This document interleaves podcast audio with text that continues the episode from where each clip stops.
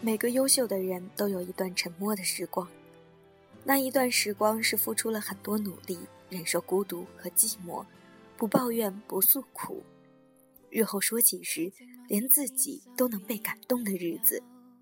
想追究，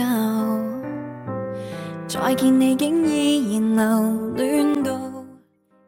亲爱的耳朵们，大家好，欢迎来到《谁的青春不迷茫》。感谢您的收听，我是没头脑。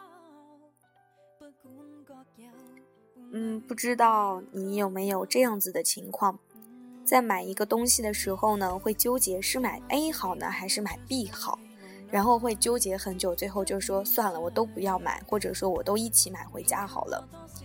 我想大家都知道，这种症状呢是叫做选择恐惧症。所以今天看到一篇文章，说是怎样来克服这种选择恐惧症。嗯，今天呢也就把这篇文章分享给大家。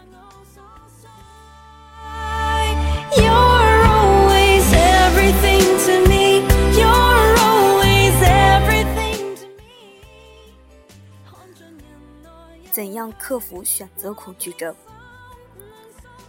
这个问题由来已久。最著名的就是布里丹的驴子。选择恐惧的状态使人们陷入一个看上去很荒谬的境地，即便你选择一个不好的选项，都比你困在一个可选又不选的状态里好。但是你就是难以选择，即让你受困的不是选项本身，而是你对选择的态度。在面对不同的选项时，一个必须选择优秀的决策程序似乎就自动开启，使你如入泥潭。可是你有没有想过，我为什么一定要有一个最优的结果？或者说，为什么我做的每一件事都应该是最优的？为什么我不能从眼前的选项中退出来，去发现更多的选项呢？甚至，为什么我不能主动去追求一个糟糕的，或者原以为糟糕的结果呢？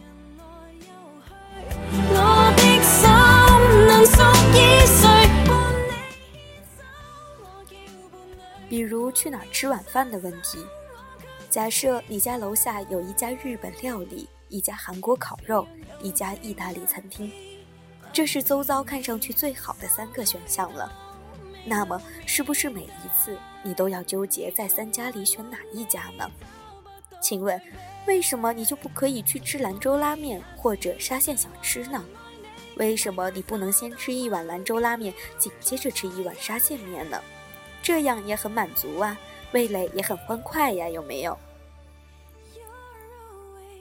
比如买衣服的问题，确实每次都买优衣库很烦的。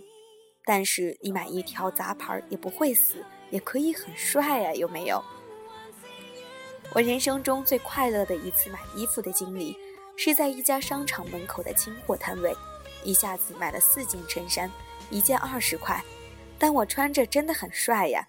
我当时差点想一下买八件，但是还是忍住了，只买了四件，五分钟挑好，连带试穿，一点都没有犹豫，那种新快感。真的是无与伦比的。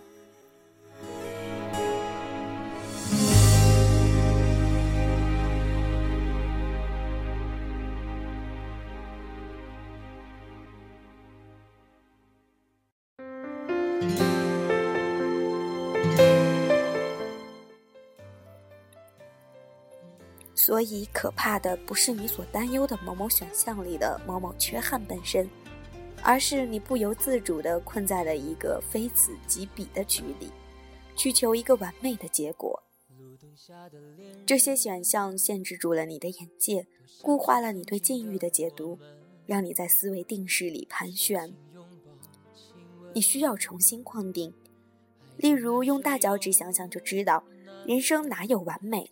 人生的滋味就是享受你的不完美。塔勒布在《反脆弱》一书中提到了一个杠铃策略，我认为极具启发性。杠铃策略是指，你不应该去接受中等的选项，而是应该同时去选择两个端。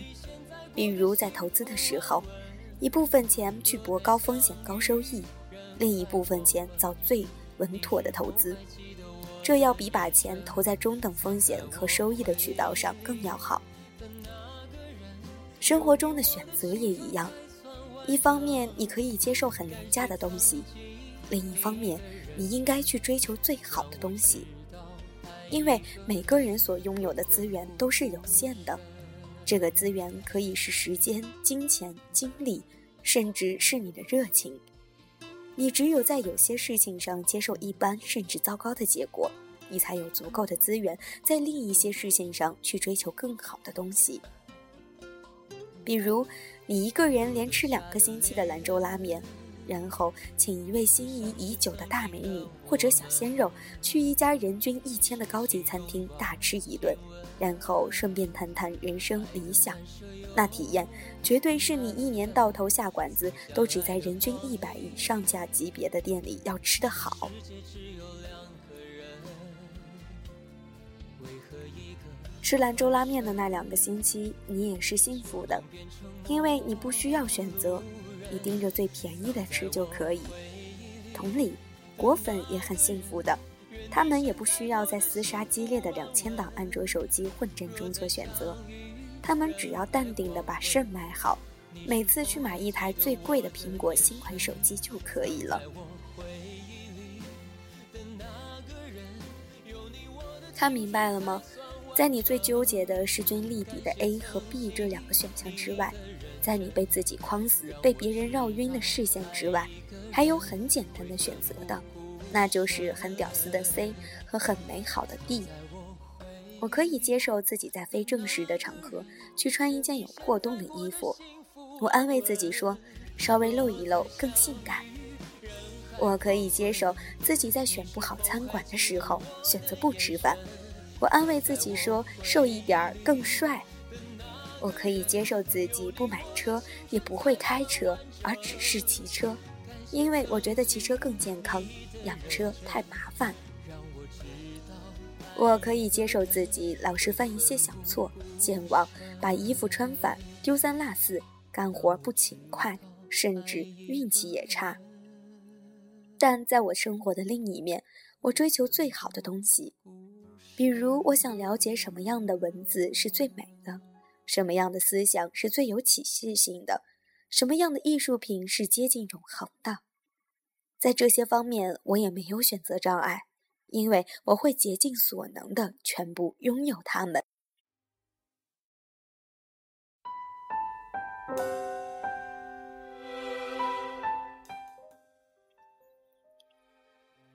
所以，如果你总是能平静淡然地接受 C，又义无反顾地追求 D，那么你就可以有一个简单而幸福的人生了。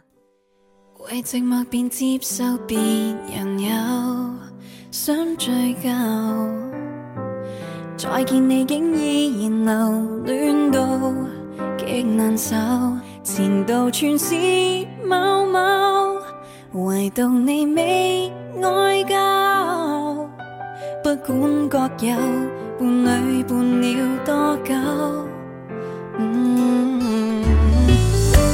寂寞是被抱着睡，无奈不愿睡，勉强过多少情人跟我受罪。无谓念